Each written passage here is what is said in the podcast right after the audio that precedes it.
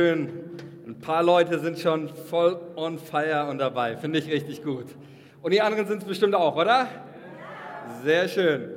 Ich freue mich, dich heute Morgen hier begrüßen zu dürfen. Mein Name ist Manuel Beetz. Ich bin Pastor dieser Gemeinde und ich freue mich tatsächlich über jeden Einzelnen. Es ist schön, dass wir gemeinsam Gottesdienst feiern können und dass wir hier sind als Familie um Jesus zu begegnen, um ihn zu feiern. Und das macht einfach mein, mein Herz froh. Ich freue mich auch über jedes Mal auch über neue Gesichter. Deswegen auch an dieser Stelle nochmal jedem Gast, jedem Erstbesucher einfach ein ganz großes Applaus hier. Und da bin ich schon gleich bei meiner Predigt, denn wir ist ja einer unserer Werte. Wir befinden uns in unserer Predigtserie über unsere Werte als Familie. Was macht uns aus? Was wollen wir prägen? Was wollen wir leben? Und das ist natürlich ein Kernwert. Wir leben mit offenen Armen. Wir, wir freuen uns immer, wenn, wenn äh, neue Leute dazukommen, wenn sie äh, Teil von unserer Kirchenfamilie werden. Und das ist, glaube ich, so, so wichtig, gerade auch in der Zeit, in der wir leben, eine Kultur der Offenheit, wo man sich, wo eine Annahme da ist, wo man weiß, man ist willkommen. Ganz, ganz wichtig. Ich weiß nicht, wir versuchen das jetzt einfach mal, ob wir noch unsere Werte zusammenkriegen. Wir haben mit einem Wert gestartet am allerersten Sonntag, nämlich mit unserem ersten Wert. Mutig, richtig. Dann der zweite Wert war War es positiv oder offene Arme? Ich weiß gerade selber nicht mehr, bei welchen ich als erstes gepredigt habe. Es war offene Arme, oder? Habe ich schon, schon richtig ne, in Erinnerung, ja. Okay, äh, offene Arme, dann war es richtig, hast gehört. Der dritte war positiv. Dann der, der vierte, großzügig. Doro hat eine grandiose Predigt darüber gehalten. Und heute kommen wir zu unserem letzten Wert und es geht so, wir, so sage ich mal, der Höhepunkt auch unserer Predigtserie. Das, was ich sage mal so, das durchdringt einfach alles, was wir tun, alle Werte überhaupt generell, nämlich der Wert, wir leben dienend. Wir leben dienen. Das ist charakteristisch für uns. Es soll auch noch mehr charakteristisch werden. Ja, unsere Werte heißt nicht, das leben wir schon alles zu 100 Prozent, da sind wir schon drin vollkommen. Nein, sondern das sind, das, diese Werte sind formuliert, um uns ein Bild zu geben, ich sage mal ein Zielbild. Wo wollen wir hin als Kirche? Was, was wollen wir leben? Was wollen wir prägen? Welche, welche Kultur, was sollen Menschen, die hierher kommen, erleben in unserer Mitte? Aber was soll auch diese Welt? Was soll Langwasser? Was soll unsere Stadt Nürnberg? Was soll diese Welt durch uns erleben? Denn ich bin der felsenfesten Überzeugung, wir sind nicht einfach nur hier aus Langeweile, oder? Sondern wir bauen Kirche, weil wir davon überzeugt sind, dass die Kirche Jesu als der Leib Christi die einzige Antwort ist. Die einzige Antwort in dieser Welt Jesus, Jesus zu verkündigen, die einzige Antwort auch auf, auf alle Probleme, auf Herausforderungen, die es in dieser Welt gibt. Die Kirche als der Leib Jesu ist die Hoffnung dieser Welt. Und das macht uns so besonders. Da dürfen wir mit einem ganz gesunden, guten Selbstbewusstsein in dieser Welt als Christen stehen. Und ich möchte mit uns heute über diesen Wert sprechen. Wir leben dienend ich weiß nicht, wie es dir gegangen ist. Wir haben im letzten Jahr so gefühlt, ist ähm, dieser Wert natürlich, ich sage mal jetzt auch vor allem, was den Gottesdienst betrifft, ein Stück weit in den Hintergrund gerückt. Viele Dienste sind ja komplett auch zum Erliegen äh, gekommen, zum Stillstand. Äh, natürlich hat das nie ganz aufgehört. So viele Leute, die auch weiterhin in dieser Zeit, auch wo es einen Lockdown gab, weiterhin gedient haben, äh, durch einen Anruf oder auch Leuten mal Essen vorbeizubringen oder äh, jemanden zu besuchen oder eine Karte zu schreiben. Ja, das ist ja auch alles. So kann man äh, weiterhin dienen, auch ohne Gottesdienst. Ja? Und äh, ohne ein, ein äh, Gemeindeleben hier vor Ort ähm, gab es ganz, ganz äh, viele, viele Leute. Aber so, was ich schon beobachte, auch im Gespräch, auch mit anderen Pastoren und, und anderen Gemeinden, die Corona-Zeit hat uns auch ein Stück weit passiv gemacht, oder? Also ich muss ganz ehrlich sagen, bei, bei mir selber auch, ja, äh, wenn man dazu ermutigt wird, die ganze Zeit äh, gab es, ich weiß nicht, ob ihr es gesehen habt, so einen Werbespot von jemandem, der auf der Couch liegt und die ganze Zeit Chips isst. Und das war so die Ermutigung, äh, bitte zu Hause bleiben. Und so, ja klar, natürlich macht das auch was mit einem ähm, und macht das auch was mit, mit, der, mit den Menschen, auch mit, mit unserer Kirche. Ähm, und ähm, deswegen höre ich das von immer wieder von einem, ja, ja, wir sind irgendwo passiv geworden. Und ich habe von einigen Pastoren gehört und ich fand es sehr interessant auch in Bezug auf das Dienen, auch, auch ich sage mal Kirchen, die eigentlich eine recht starke Mitarbeiterkultur haben, die mir gesagt haben, ja, unsere Leute, die Gottesdienstbesucher, die kommen schon wieder, aber unsere Mitarbeiter nicht mehr. Die Gottesdienstleute kommen schon wieder, aber, aber unsere Mitarbeiter nicht mehr. Ähm, und ich glaube so tatsächlich, dass, dass auch diese Zeit für viele Leute auch mal ähm, eine Möglichkeit war, auch, ähm, auch generell über den eigenen Dienst mal zu reflektieren. Und versteht mich nicht falsch, ich finde das, find das gut, dass auch manche Leute oder manche einer gesagt hat, hey, ähm, das war für mich ein Anstoß, mich vielleicht mal komplett zurückzunehmen. Ja? Ich meine das überhaupt nicht, überhaupt nicht negativ. Ähm, aber jetzt ist trotzdem so, wo ich merke, wir haben auch über, über dieses Wort Reanimation gesprochen, Reanimation der Kirche, dass ich merke, ich glaube, dass es auch umso wichtiger ist, ähm, weil ich auch viele Leute getroffen habe, tatsächlich, die mir gesagt haben, ich möchte nicht mehr dienen, ich möchte nicht mehr mitarbeiten, ähm, ich habe irgendwie die Schnauze voll davon, ich habe ich hab mich verausgabt oder all diese Dinge. Und deswegen glaube ich von ganzem Herzen auch, dass es jetzt, ja, bevor wir kommen ja wieder so, vieles fängt wieder an, sich zu bewegen und, und ähm, ihr habt es gemerkt, viele Dienste sind wieder möglich. Ich glaube, dass es jetzt einfach so wichtig ist und deswegen liegt mir diese Botschaft so stark auf dem Herzen, mal ganz grundsätzlich über ein paar Dinge zu sprechen, die enorm wichtig sind für unseren Dienst und für das, für das Dienen untereinander, für das Dienen miteinander hier in dieser Kirche, aber auch als Kirche ähm, in dieser Welt. Und ähm, deswegen mach deine Ohren auf, alle Aufmerksamkeit auf das, auf das Wort Gottes. Und ich glaube, dass Gott dir heute etwas Entscheidendes ähm, mitzugeben hat, zu sagen hat. Äh, sonst würde ich nicht hier vorne stehen. Und ich möchte mit uns mal so einsteigen, einfach in, in diesen, diesen Wert, warum überhaupt dienen. So, warum ist das einer unserer Kernwerte? Ich habe auch gerade gesagt, es ist, es, ist, es ist der Kernwert, es ist das, was uns ausmachen soll, unseren, unseren Umgang, unsere Haltung, alles. Warum, warum überhaupt dienen? Und es gibt eine ganz einfache Antwort, die wir, die wir als Christen auf diese Frage geben können, warum Leben wir dient. Einfach, ganz schlicht und einfach, weil Jesus es uns vorgelebt hat. Weil Jesus es uns vorgelebt hat und das Dienen als einzige Möglichkeit und als einzige Strategie gezeigt hat, um diese Welt für ihn zurückzugewinnen und diese Welt zu transformieren, zu verändern. Es geht nur über Dienen. Das heißt einmal, in, in, den Evangelien wird immer wieder ein Wort auch für, für, den, für den Dienst Jesu verwendet, wie er den Menschen dient. Und da kommt das griechische Wort Therapeio vor. Das können wir im Deutschen Therapie. Da heißt es ähm, in den Evangelien immer wieder, wird dieses Wort Therapeio dafür verwendet, um, den, um das Dienen Jesu und auch besonders seinen Heilungsdienst an den Menschen zu beschreiben. Ja, einer dieser äh, Texte ist Matthäus 15, 30. Da heißt es, und es kam eine große Menge zu ihm. Die hatten bei sich Lahme, Blinde, Verkrüppelte, Stumme und viele andere und legten sie ihm vor die Füße und er heilte sie. Da steht dieses Wort, heilte sie Therapeio. Das ist im Griechischen bedeutet dieses Wort, oder übersetzt auf Deutsch hat zwei Bedeutungen, heilen und dienen.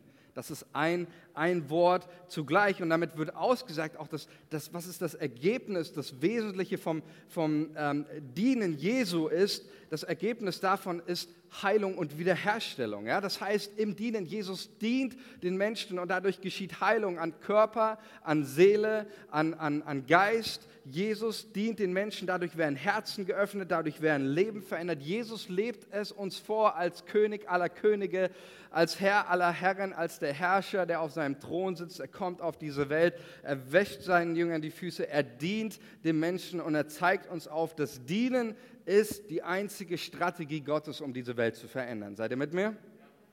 Dienen ist die einzige Möglichkeit. Deswegen sagen wir als Kirche, wir machen es uns zum Kernwert. Wir wollen in den Fußspuren Jesu gehen ähm, und deswegen wollen wir den Menschen dienen und wir glauben, dass das durch was durch das, was wir tun in unserem Dienst, auch in den verschiedenen Diensten und Gaben, die hier sind, dass, dass dadurch Herzen geöffnet werden und Menschen verändert werden. Und ich bin ganz ehrlich klar, wenn wir über das Dienen in der Gemeinde sprechen, in, in, in seiner Kirche, dann ist das vielleicht kein Modewort unserer Zeit, dann klingt das dem einen oder anderen vielleicht ein bisschen zu unspektakulär oder zu klein und doch müssen wir festhalten, es ist das Herzstück Jesu. Es ist das Herzstück Jesu zu dienen und seine Strategie der Weltmission und den Auftrag zu leben. Und ich glaube, es ist so wichtig. Wir werden diese Welt nicht verändern durch bessere Predigten, Leute. Wir werden diese Welt nicht verändern durch, durch äh, bessere Gottesdienste oder durch ein besseres Programm oder sonst was, sondern wir werden diese Welt verändern, wenn wir uns als Kirche aufmachen, in den Auftrag hineinzukommen und der, der Welt dienen mit dem, was Gott uns gegeben hat an Potenzial, an Begabung. Und, und das ist der Fluss, in den wir einsteigen sollen.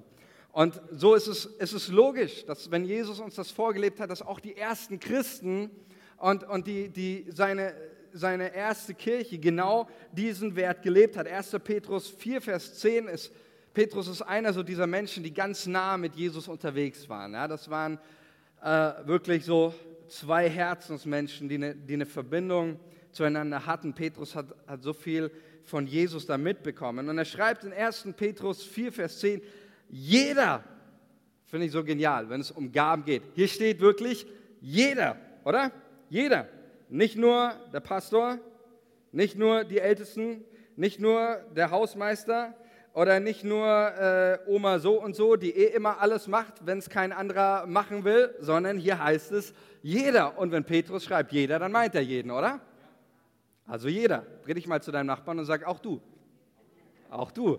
Ja, jeder, auch ich. Ja, jeder. Ich finde das genial jeder, das ist nicht so eine Delegation oder so, das, das, das Dienen, ja, das, das, das gehört nur so ein paar äh, einzelnen Leuten irgendwie belassen, sondern jeder soll, mit, soll dem anderen mit der Begabung dienen, die ihm von irgendjemandem zugeteilt worden ist, weil es kein anderer macht oder sonst was. Nein, sondern die ihm Gott gegeben hat wenn ihr die vielfältigen Gaben Gottes in dieser Weise gebraucht, setzt ihr sie richtig ein.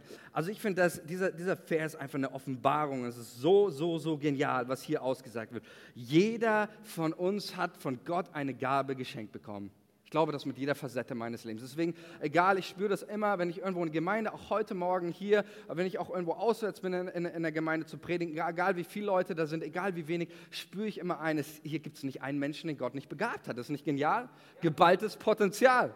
Jeder Einzelne hat was von Gott. Das ist eine unumstößliche biblische Wahrheit. Da gibt es keinen zu alt, da gibt es keinen zu jung, da gibt es keinen zu Ausländer oder zu deutsch oder zu, zu äh, unqualifiziert oder qualifiziert oder was weiß ich. Jeder Mensch, der hier von der, der, der Jesus kennt, ist von Gott beschenkt durch eine spezifische Gabe, um den anderen zu dienen.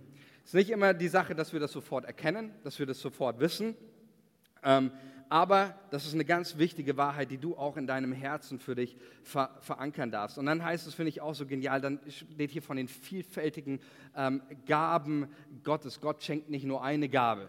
Bumm, predigen. So, und alle predigen. So, ja, wie schlimm wäre das? Oder äh, bumm, nur eine, äh, eine Gabe, ähm, den, den Leuten am, am Kaffee zu dienen oder Musik zu machen oder was weiß ich, sondern es heißt hier tatsächlich vielfältig. Und wenn, wenn, wenn es über Gott heißt vielfältig, dann meint er auch vielfältig. Und ich glaube, da, da ist sowas von unendlichen, von, von den unendlich, ja, ähm, ich glaube, Luther ist das mit, der das mit mannigfaltig übersetzt, diese, diese unendlich, diese bunte, dieses verschiedenartig, nicht einfach nur eine, eine Gabe und, und, und so, und, und darum geht es, also, sondern, sondern jeder Einzelne auf seine Art und Weise, in verschiedenster Weise. Gott ist ein Gott der Kreativität, der, der, der dir etwas persönlich schenkt und gibt. Und ähm, das ist so wichtig, dass wir das verstehen. Und ich freue mich einfach da auch zu sehen, auch ähm, in der letzten Zeit, auch wie, wie äh, neue Dienste, selbst im letzten Jahr auch neue Dienste hier entstanden sind, gerade auch durch den äh, durch den, durch den Livestream und auch, auch Medien und so ähm, einfach neue Dienste entstanden sind. Ja, hat der Michi in die Hand genommen.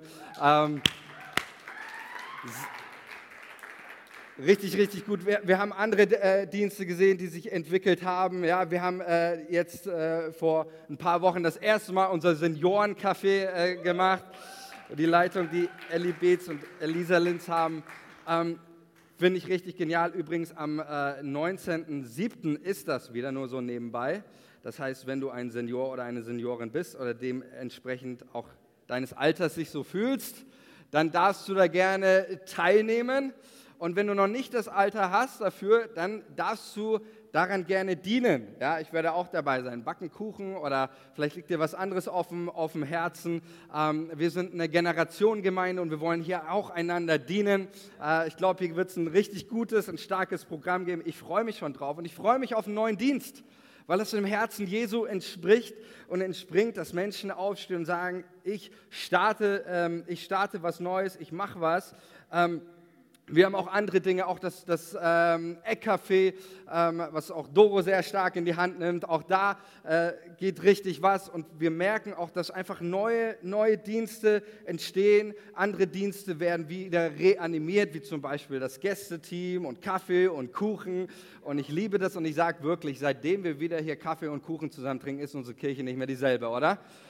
Also ich finde das wirklich unübertrieben, äh, das ist so, so, so, so wichtig und wertvoll und auch andere Dinge. Und ich glaube von, von ganzem, ganzem Herzen, es entspricht dem, dem Anliegen Gottes, der eine Fülle von Diensten schenkt. Und ich spüre das in meinem Herzen, wie wir nach einem Jahr wieder zurückschauen und sagen, hier haben sich Dienste wieder noch mehr multipliziert. Hier ist noch viel mehr und wir schauen zurück. Ich glaube, Gott wird uns wieder auch in der nächsten Zeit so viel an Möglichkeiten geben, an Chancen, an großartigen ähm, Gegebenheiten und Gelegenheiten, wie wir als Kirche, aber auch persönlich einander dienen können.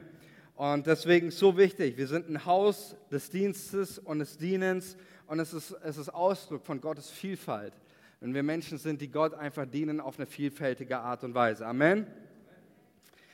Und ich möchte einfach an dieser Stelle, was mir wichtig ist, vor allem hier zu sagen, ähm, ich habe mich bewusst entschieden, dagegen entschieden, heute eine reine Predigt zu machen als eine Werbepredigt für unsere Dienste. Ich glaube an die Wichtigkeit unserer Dienste, ich glaube an die Wichtigkeit unserer, unserer Teams, unserer Aufgaben, all das dazu sind wir berufen. Aber es geht mir noch um, um etwas anderes, weil es mir hier um eine Mindset-Sache geht, um, um eine Haltung, wovon ich überzeugt bin, dass sie wieder so wichtig ist. Bevor wir uns in irgendein dienen, in irgendeinen, einen, ich sag mal so, einen Strudel auch an Mitarbeit oder sonst was ähm, reinschmeißen und reingeben, ist es elementar, dass du für dich ein paar Dinge beantwortest und elementar, dass du ein paar Dinge in deinem Herzen ganz tief, ganz neu verankerst. Denn ich bin davon überzeugt, dass wenn wir das verstehen, erst dann wird unser Dienst so richtig powerful, so richtig kraftvoll und effektiv und brauchbar für Jesus. Und ich möchte mit uns eine Stelle in Römer 1, Vers 1 anschauen, Paulus schreibt da den, den äh, Römern, er kennt diese Christen selber überhaupt nicht, war zu dem Zeitpunkt überhaupt nicht in Rom. Er stellt sich diesen Christen in Rom vor. Das ist so, sage ich mal, eigentlich könnte man fast sagen, so sein eigener Empfehlungsbrief, äh, denn er, Paulus möchte nach Rom gehen und äh, er weiß, die Christen kennen ihn noch nicht, deswegen stellt er sich diesen Christen vor und ähm, gibt somit dann auch eine ja, eine, Abhandlung seiner Theologie, was er über Gott glaubt im Römerbrief. Deswegen bezeichnet auch Martin Luther den, den Römerbrief als das Herzstück äh, des Neuen Testaments und ähm, generell der, der, Aussagen, die wir über Gott treffen. Und ich finde es mega äh, spannend, äh, wie Paulus sich den Römern hier vorstellt in Römer 1, Vers 8. 1, Vers 1. Da sagt er, Paulus, Sklave Christi Jesu, berufen zum Apostel. Interessant, oder? Paulus eröffnet mit diesem, mit diesem einzigen Wort. Und wir schauen, wir gehen jetzt mal kurz die Worte durch. Ich komme heute nur zu Paulus und Sklave Christi, aber wir gehen mal, wir gehen mal Paulus, wir schauen uns dieses eine Wort an. Paulus öffnet uns mit diesem einem einzigen Wort einfach sein ganzes Herz und grundlegendes Verständnis auch für, für seinen Dienst. Und das fasziniert mich an Paulus, wie er sich vorstellt, was er zuerst nennt. Denn Paulus hätte auch anfangen können und sagen, hey, ich bin, bin Apostel oder ähm, ich bin, in einem anderen Brief schreibt er mal seine ganzen Titel, Hebräer von Hebräer, ich bin Gelehrter von Gamaliel, ich habe den und den Titel. Hätte alles Paulus machen können. Aber dieser krasse Typ, der Paulus, der nach Jesus die entscheidende Person in der Ausbreitung des Christentums ist, ähm, Paulus stellt sich einfach, der hi, ich bin der Paulus. Cooler Typ, oder? Der alles Mögliche hätte sein können. Ich bin, ich bin Paulus. Und das drückt, damit drückt mit diesem ein Wort, drückt Paulus auch wieder, so wie Jesus, seine Nähe zu den Menschen aus. Dieses, dieses Dienen aus nächster Nähe, nicht irgendwie so, das macht schon deutlich, was, was Dienen meint, ist nie irgendwie christlicher Dienst, ist nie irgendwie so ein abgehobener Dienst, so von, von oben oder äh, von oben herab, sondern es ist immer ein, ein Dienen aus nächster Nähe, immer ein, ein, ein Down to Earth, immer ein dienen direkt ins Herz, direkt in den Kontext. Deswegen, äh, klar haben wir diese Szenen, wo Jesus vor tausenden Menschen steht und auf ein Schiff gehen muss und von dort aus predigt oder äh, die, die Bergpredigt. Aber wir haben auch diese Momente, wo Jesus einfach in ein Haus von, von einem No-Name geht. Ja, wir wissen nicht mal den Namen. Jesus geht da rein, Jesus ist zu Gast bei einem Zachäus. Äh, immer dieses, dieses Herz Gottes, den Menschen dienen aus nächster Nähe auf einer ganz persönlichen Ebene. Hi, ich bin der Paulus. Ich bin Paulus. Und dann geht Paulus weiter und schreibt diesen, ähm, schreibt diesen Satz, Sklave Jesu Christi. Sklave Jesu Christi. Und ich habe mir gedacht, heute werde ich eine Predigt über unsere Identität als Sklaven Christi halten. Äh, ich glaube, es ist zu, zu unterbelichtet manchmal und doch so wichtig. Ähm, keine Frage, wir sind auch von unserer Identität Kinder Gottes. Wer hat mal eine Predigt gehört über unsere Identität als Kinder Gottes? Darf ich mal ganz kurz Handmeldungen sehen? Wer hat mal von euch eine Predigt gehört über unsere Identität als Sklaven Gottes? Okay, eine. Vielleicht waren es zwei. Also gut, dann liege ich nicht damit falsch, wenn ich das heute mal tue.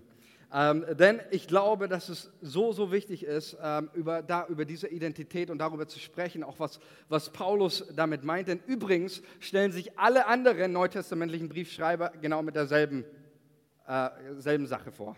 Petrus hat noch einen Brief geschrieben, äh, Johannes, Jakobus und Judas. Beim Hebräerbrief kennen wir den Schreiber nicht, aber alle neutestamentlichen Briefschreiber stellen sich mit diesem Begriff vor, hallo, ich bin Judas oder Johannes oder Petrus, ein Sklave Jesu Christi. Und ähm, ich finde das ziemlich interessant. Ich weiß nicht, welchen, welchen Titel du gerne vor deinem Namen stehen hättest oder wir, ja, welchen Ehrentitel, vielleicht Professor Doktor so und so oder Bundespräsident oder Chef oder was gibt es noch so für Ehrentitel? Wie bitte? Ritter. Ritter. Ritter. Oma oder Opa, ist auch ein Ehrentitel. Andere, wie, äh, keine Ahnung, erster Vorsitzender oder was weiß ich, was es für, für alle für Ehrentitel gibt, Präsident. Ähm, niemand, glaube ich, von uns würde freiwillig auf den Gedanken kommen, sich vorzustellen, hallo, ich bin Sklave, oder? Also sofern du keiner bist, äh, klingt das irgendwie sehr, sehr, sehr negativ. Und dennoch möchte ich mit diesem, äh, diesem Begriff mit euch darüber nachdenken. Ähm, sind mir ein paar Dinge gekommen, die für mich auch wie eine Offenbarung auch waren. Und ich glaube tatsächlich, ähm, dass dass wenn wir da etwas verstehen, auch heute, das kann so eine enorme Power, so eine Kraft auch in deinem Dienst entfalten ähm, für, für Jesus, so auch, auch an Freude, an Autorität. Es ist so, so, so elementar, dass wir verstehen, dass wir in allererster Linie ähm, Sklaven Christi sind. Deswegen, drei Begriffe gibt es im, im Neuen Testament, äh, hauptsächlich für, für, den, äh, für das Dienen. Vielleicht können wir mal die nächste, richtig, Dankeschön. Ähm, es gibt in der griechischen Umwelt mehrere Begriffe. Das Neue Testament benutzt drei hauptsächlich Begriffe für das Dienen. Wir haben einmal das Wort äh, Liturgeo. Das bezeichnet im Neuen Testament so den, den öffentlichen Dienst, auch im Tempeldienst geht es oft auch so im, im, Sinne so auch einer Anstellung, einem Anstellungsverhältnis, ein sehr ehrenvoller Dienst. Dann gibt es das, das Wort Diakoneo, ähm, meint von der Sache her mehr ein praktisches soziales, freiwilliges Dienen auch. Ja, auch das finden wir im Neuen Testament, dass den Leuten an den, in der Apostelgeschichte zu Tischen gedient haben. Das war ein Diakoneo-Dienst. Und dann gibt es das Duleo. Und das ist tatsächlich im, im Neuen Testament der griechischen Umwelt die allerunterste Kategorie. Das ist der, der Sklavendienst, äh, wo du keine Rechte hast mehr, du nur noch zu gehorchen hast. Ähm, wirklich die allerunterste Schublade des Dienens. Und Paulus verwendet tatsächlich in Bezug auf Jesus dieses Wort Duleo, Doulos, ein Sklave Jesu Christi. Was bedeutet es, ein Sklave zu sein? Paulus und auch die anderen Apostel drücken mit diesem Begriff Sklave Christi, drücken sie ihre 100-prozentige Loyalität und absolute Abhängigkeit und Zugehörigkeit zu Jesus aus. Das ist mal das Erste. Das heißt, wenn, wenn Paulus, was Paulus hier sagt, ist, ich bin Paulus, aber ich gehöre nicht mehr mir selber. Ich bin Paulus Und Herr und Grund meines Lebens ist Jesus. Er ist der Grund meines Lebens. Er ist der Grund, warum ich atme. Er ist der Grund meiner Freude. Jesus ist der Grund meines Dienstes. Und mit diesem Begriff sagt nun Paulus, in meinem Leben geht es um Jesus. Es geht um seine Agenda. Es geht um seinen Plan, seinen Willen, sein Wort, sein Königreich, seine Herrschaft. Und mein Leben kennt nur noch einen Grund und eine Richtung, die heißt Jesus. Das ist das, was Paulus sagt. In meinem Dienst geht es nur noch um Jesus. Das ist, woher ich komme. Das ist, wohin ich gehe. Und ich glaube so, das ist so wichtig auch für uns zu verstehen in, in unserem Dienst von warum wir das tun, warum wir das machen, dass unser Dienst eine Richtung hat. Und das sind nicht, nicht wir selbst, das ist nicht unsere eigene Ehre, sondern unser Dienen hat eine Richtung, nämlich Jesus. Er ist der Grund, warum wir, wir, wir dienen. Ja, das soll der Grund sein, auch, auch warum ich heute hier predige. Nicht, weil ich sage, okay, ich irgendwie, wir haben alle nichts zu tun und sonst was, sondern der Grund, warum ich predige, ist, weil ich, weil ich davon überzeugt bin, weil ich dafür bete, dass durch das Wort Gottes Menschen Jesus begegnen. Das ist der Grund, warum wir Lobpreis machen. Nicht einfach nur, um, um ein paar nette äh, musikalische Lieder zu spielen oder sonst was, sondern weil wir glauben, dass im Lobpreis Menschen Jesus begegnen und verändert werden. Das ist der Grund, warum wir Kinder Jugendarbeit machen, warum wir Seniorenarbeit machen, warum wir all diese Dinge machen. Es geht uns um Jesus und unser Anliegen als Kirche muss und soll es immer sein, dass Menschen zu Jesus geführt werden. Dass ihr Leben eine Richtung bekommt und diese Richtung ist Jesus. Sonst, Freunde, sind wir nicht ne-, mehr als ein netter moralischer Club? Ja, man kann die Werte leben, man kann auch mutig leben ohne Jesus. Dazu brauchst du Jesus nicht. Man kann auch großzügig leben ohne Jesus. Man kann sogar auch dienend leben ohne Jesus. Aber in allem, in allem, was wir tun und machen, soll es eine, eine Richtung geben, nämlich Jesus. Seid ihr mit mir? Jesus und Jesus allein. Das heißt nicht, dass wir an diesem Punkt sind aber es heißt, dass wir uns dahin bewegen wollen. Bei allem, was wir tun, soll es, ihm uns, soll es uns um ihn gehen. Und diese Loyalität, auch von der ich jetzt gerade gesprochen habe, diese Loyalität äh, und, und dieser Begriff Slave Christi zu sein, diese Identität, sie schützt mich auch und sie führt mich tatsächlich auch erst in eine Freiheit, den Menschen zu dienen mit meiner gottgegebenen Begabung, den Menschen zu dienen in Vollmacht, Freiheit und Freude. Und ich glaube tatsächlich, dass ein Mensch nicht mehr Freiheit erleben kann als ein Sklave Christi. Bin ich von meinem ganzen Herzen. Klingt jetzt für den einen oder anderen irgendwie widersprüchlich. Hä? Wie soll das jetzt gehen? Sklave Christi und Freiheit, das sind doch zwei Wörter. Unterschiedlicher können die, können die nicht sein. Ähm, aber ich glaube, wenn wir mal ehrlich sind, und auch wenn man vielleicht mal jemand auf der, auf der Straße fragen würde oder irgendjemand in unserem Land würde sagen, nein, nein, ich bin kein Sklave. Ich bin mein eigener Herr. Ja? Ich bin mein eigener Herr, ich bin kein Sklave. Aber ich glaube tatsächlich, in irgendeiner Art und Weise sind alle Menschen irgendwo versklavt. Von irgendwelchen Erwartungen der Medien, irgendwelchen Mainstream, irgendwelche Dinge, die ich tun muss, irgendwelche Zwänge. Und deswegen glaube ich tatsächlich, dass es nicht mehr Freiheit für einen Menschen zu erleben gibt als ein Sklave Jesu Christi. Und ich glaube, das ist ganz wichtig, auch, auch für deinen persönlichen Dienst, auch das, was du tust. Denn es ist ja ganz interessant, was Paulus hier sagt. Er sagt, ich bin ein Sklave Jesu Christi. Vielleicht können wir diesen ersten nochmal Römer 1, 1 anblenden. Paulus sagt, ich bin ein Sklave Jesu Christi. Er sagt nicht, ich bin ein Sklave der Gemeinde.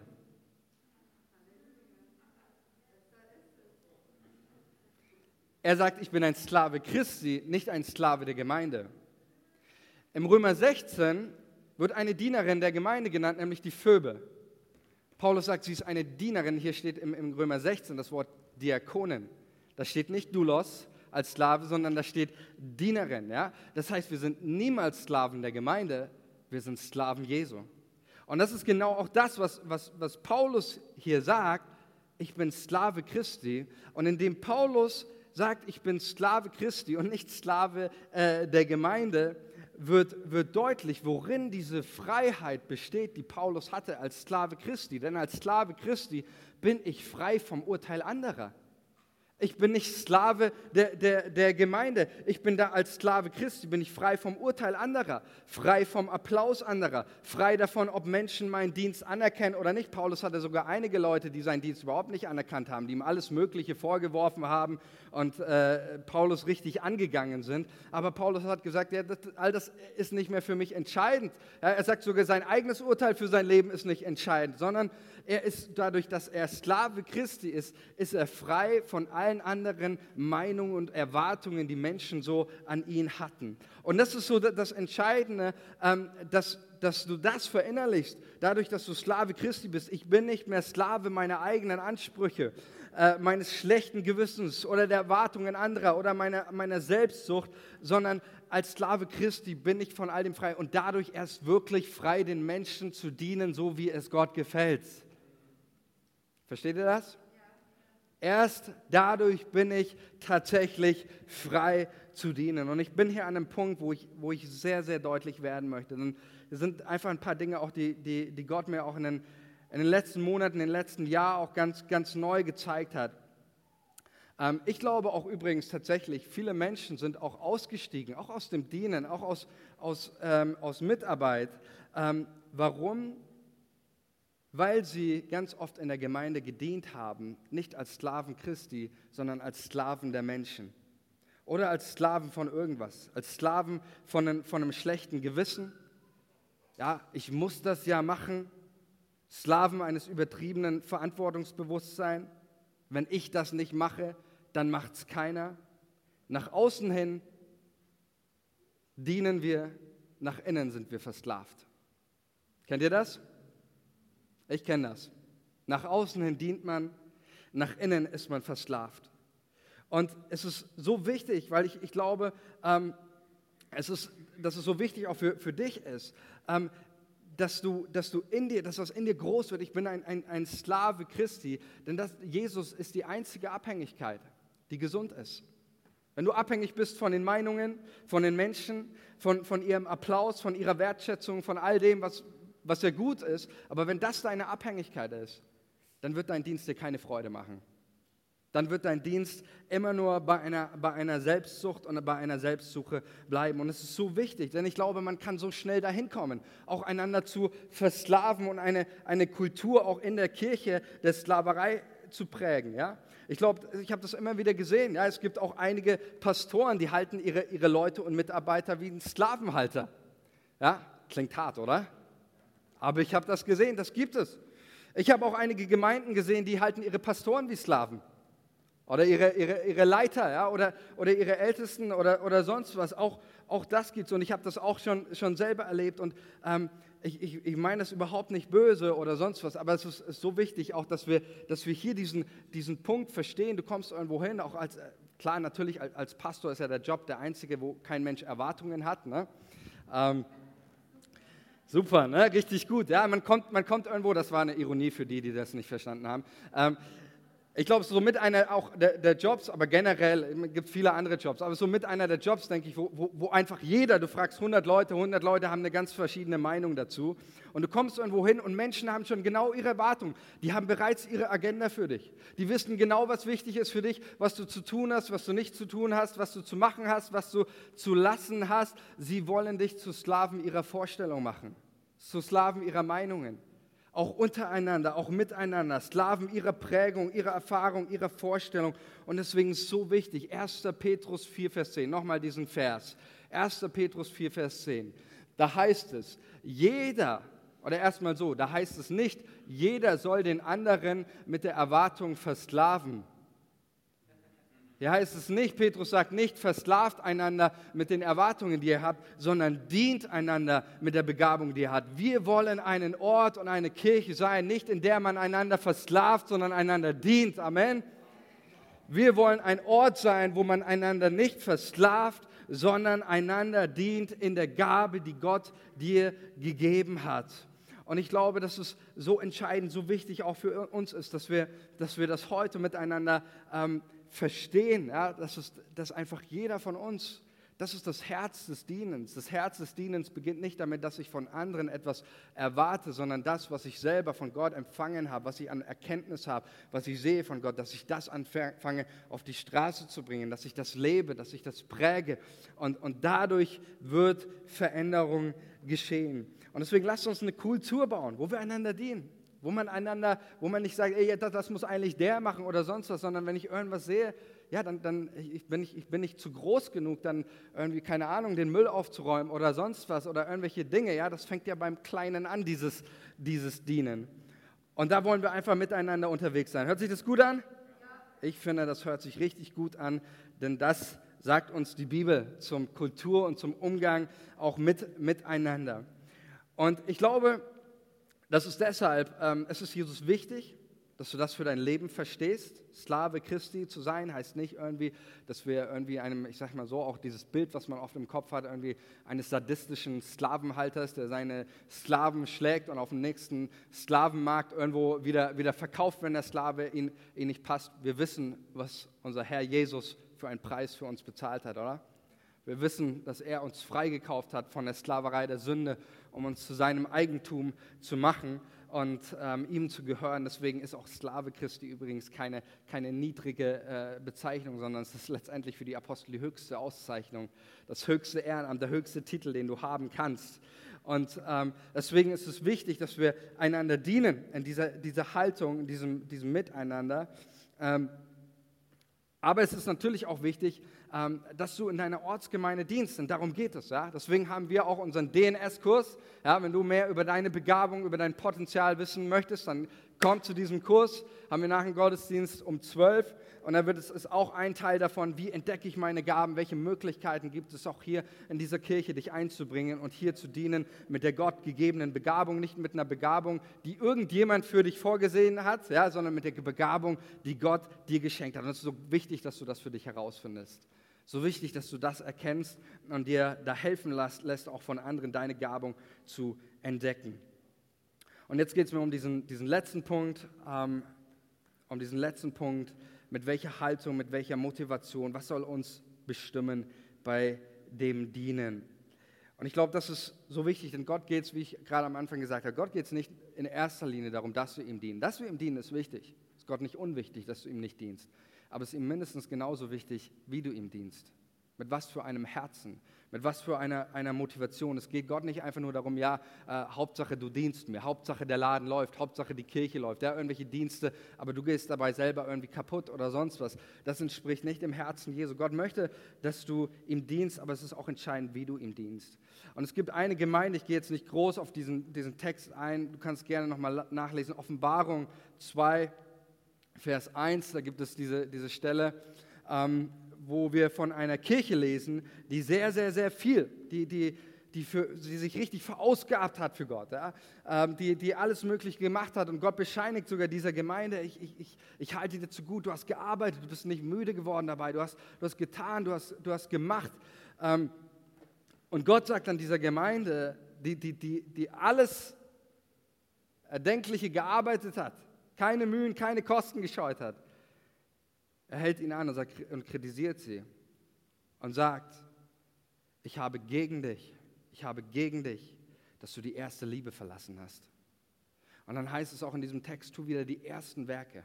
Tu Buße, tu die, tu die ersten Werke. Und ich, äh, so mir ist bewusst geworden, ich glaube auch in unserem Dienst ist es so wichtig, immer wieder auch mal so ganz grundsätzliche Fragen zu stellen. Was sind so die ersten Werke? Was waren so die, die ersten Punkte, die ersten Schritte. Auch als ich, warum, warum habe ich, warum diene ich, warum glaube ich überhaupt an Jesus? Warum folge ich ihm? Warum diene ich überhaupt Jesus? Mal so ganz neu diese, diese Fragen zu stellen. Warum, warum tue ich das?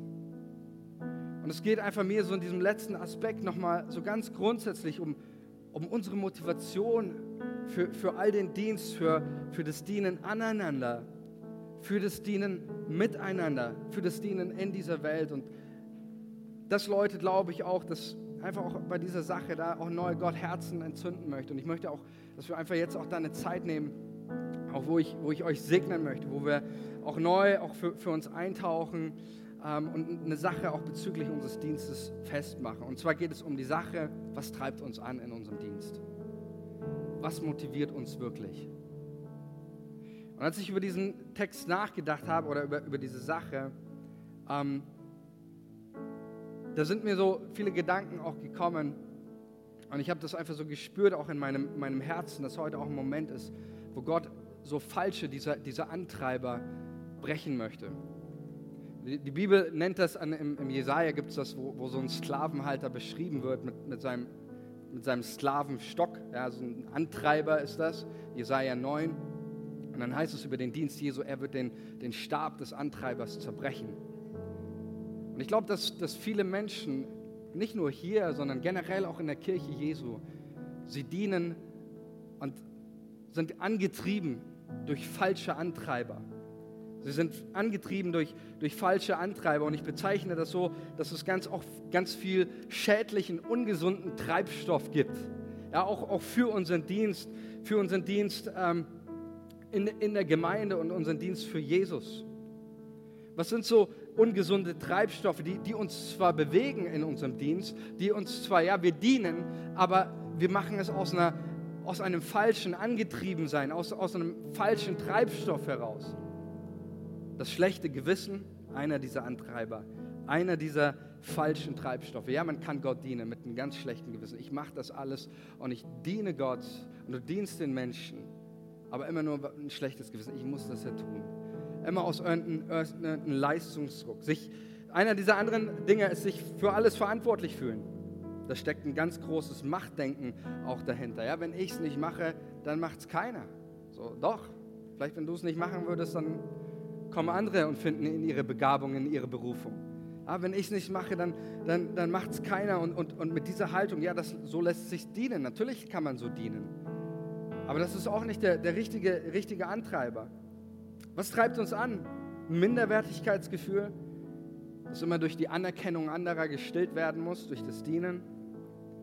Was treibt mich an, ein gesehen zu werden, ein Verlangen, sich darzustellen, ein Verlangen nach Bestätigung? Was treibt mich an? Klar kann man Gott so dienen, das geht. Du kannst dienen aufgrund der Erwartungen anderer, dass Leute gut über dich denken. Dienen aufgrund irgendwo gibt es so viele Dinge, die, die uns antreiben, wo wir, wo wir Sklaven geworden sind.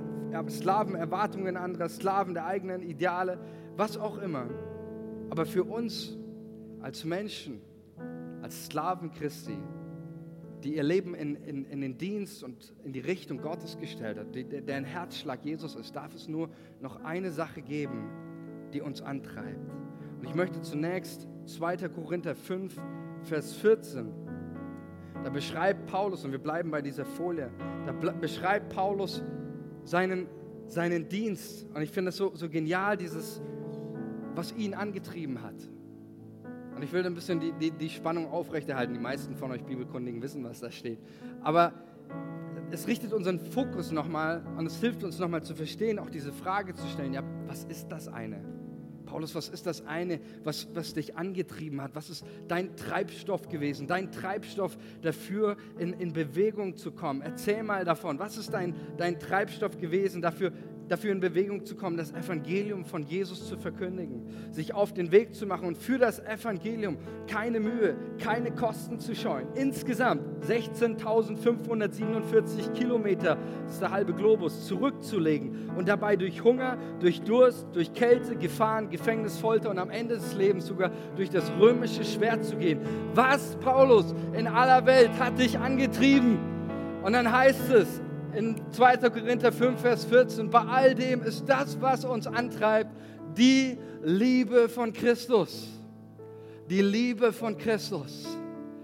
Paulus sagt nicht, das, was mich angetrieben hat für diese 16.000 Kilometer, war mein schlechtes Gewissen oder meine eigene Agenda oder die Angst, in die Hölle zu kommen oder der Leistungsdruck, sondern die Liebe Christi. Die Liebe Christi. Und ich glaube, dass auch das der einzige Treibstoff, der einzige gesunde, der einzig gute, der einzig kraftvolle, der einzig richtige Treibstoff für seine Kirche und für dein und für mein Herz ist, wenn wir dienen. Dann ist es die Liebe Christi. Nicht die Besserwisserei, nicht die Darstellung, nicht der Egoismus, sondern dann muss es die Liebe Christi sein. Und es ist mein Gebet einfach heute an diesem Morgen, Es ist mein, mein Gebet für, für uns als Kirche, aber auch für dich persönlich, dass einfach auch neu unser Herz, unser, ich sag mal, unser, unser Tank, auch Gott zu dienen, gefüllt ist von seiner Liebe. Und dass es heute auch ein Moment ist, diese, dieser Ruf zurückzukommen, die, die erste Liebe, die ersten Momente, die ersten, ersten Dinge, die wir, die wir mit Gott, Gott erlebt haben. Es geht Gott nicht darum, dass du einfach nur dein, deinen Dienst machst. Es ist ihm wichtig, dass du ihm dienst, ja, keine Frage. Aber es ist für ihn entscheidend, wie du ihm dienst und was dich antreibt. Und ich glaube, niemand von uns, niemand von uns kann, kann sagen, ja, meinem Herzen 100% Liebe Christi. 100 Prozent, also keine falschen Motive dabei. Niemand von uns, glaube ich nicht. Aber Paulus gibt uns das Entscheidende mit, wie kann, wie kann unser Herz voll werden wieder von der Liebe Christi. Paulus sagt, die Liebe Gottes, sie ist ausgegossen durch den Heiligen Geist. Ist das Werk des Heiligen Geistes, auch, auch jetzt in diesem Moment auch wieder ganz neuen Tank aufzufüllen. Und ich möchte einfach dich jetzt einladen, da wo du bist, an deinem Platz, dass du mal einfach für dich überlegst, mal ins Gebet gehst. Wir wollen uns diese Momente nehmen. Heute ist ein Moment, wo, wo auch Jesus, bin ich überzeugt, diesen Stab des Treibers, wie es im Jesaja 9 heißt, diesen, die, heißt, diesen Stab des Treibers zu zerbrechen und auch durch den Heiligen Geist neu dein Herz zu erfüllen mit seiner Liebe. Komm, reflektier das mal. Mach mal an deinem Platz die Augen zu. Überleg in deinem Herzen, wo, wo sind vielleicht in, wenn, einfach in Bezug aufs Dienstes. Bitte Jesus darum, Dinge zu zeigen, zu offenbaren, wo du, wo du Buße tun sollst, wo du, wo du umkehrst, auch von, von falschen Motiven, von Dingen.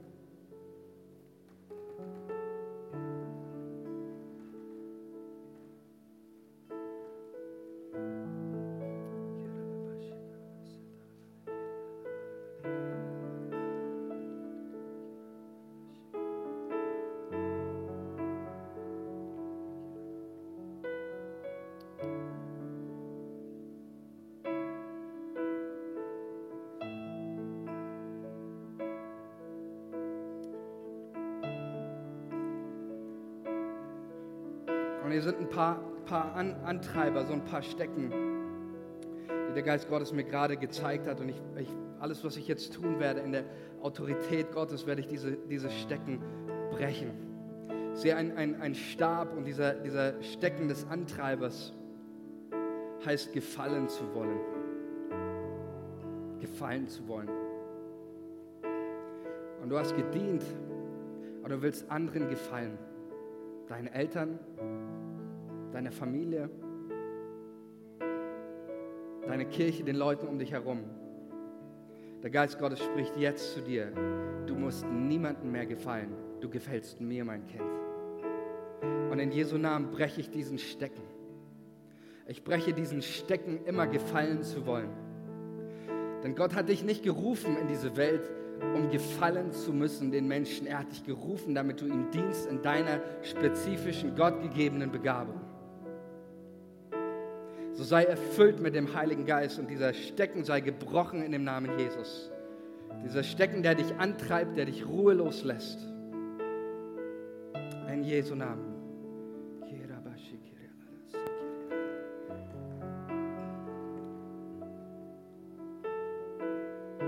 Ich sehe ein Stecken, der heißt Leistungsdruck. Denn das ist das, was du beigebracht bekommen hast, von Kind auf. Es geht um Leistung. Es geht um Darstellung. Es geht darum, dass du, dass du was, was zeigst. Es geht um, um Leistung. Denn nur deine Leistung zeigt, wer du bist. Das ist in deinem Herzen verankert. Nur deine Leistung zeigt den Menschen, wer du bist. Das ist in deinem Herzen verankert. Und Gott spricht dir zu. Wer du bist, wird nicht definiert durch deine Leistung, sondern wird dadurch definiert, dass ich mein teures Blut für dich am Kreuz vergossen habe und ich dich mein Kind nenne, mein Sohn, meine Tochter. All das ist entscheidend darüber, wie ich dich definiere. Und in Jesu Namen breche ich diesen, diesen Stab, diesen Stecken des, des Leistungsdruck. In Jesu Namen.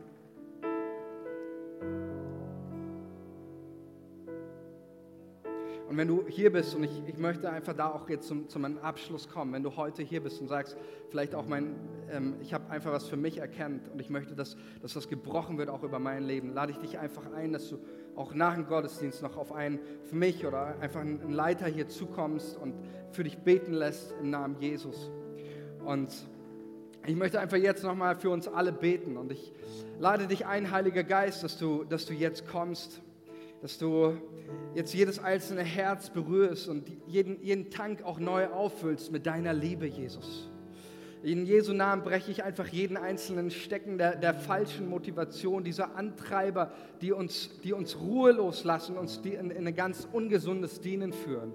Und ich bete, Heiliger Geist, dass du jetzt durch deine Liebe fließt und dass du Herzen erfüllst und dass das, was unser Dienen hier untereinander und dieses Dienen auch als Kirche in Langwasser und in dieser Welt, das Einzige, was uns dabei bestimmt, deine Liebe ist, Jesus.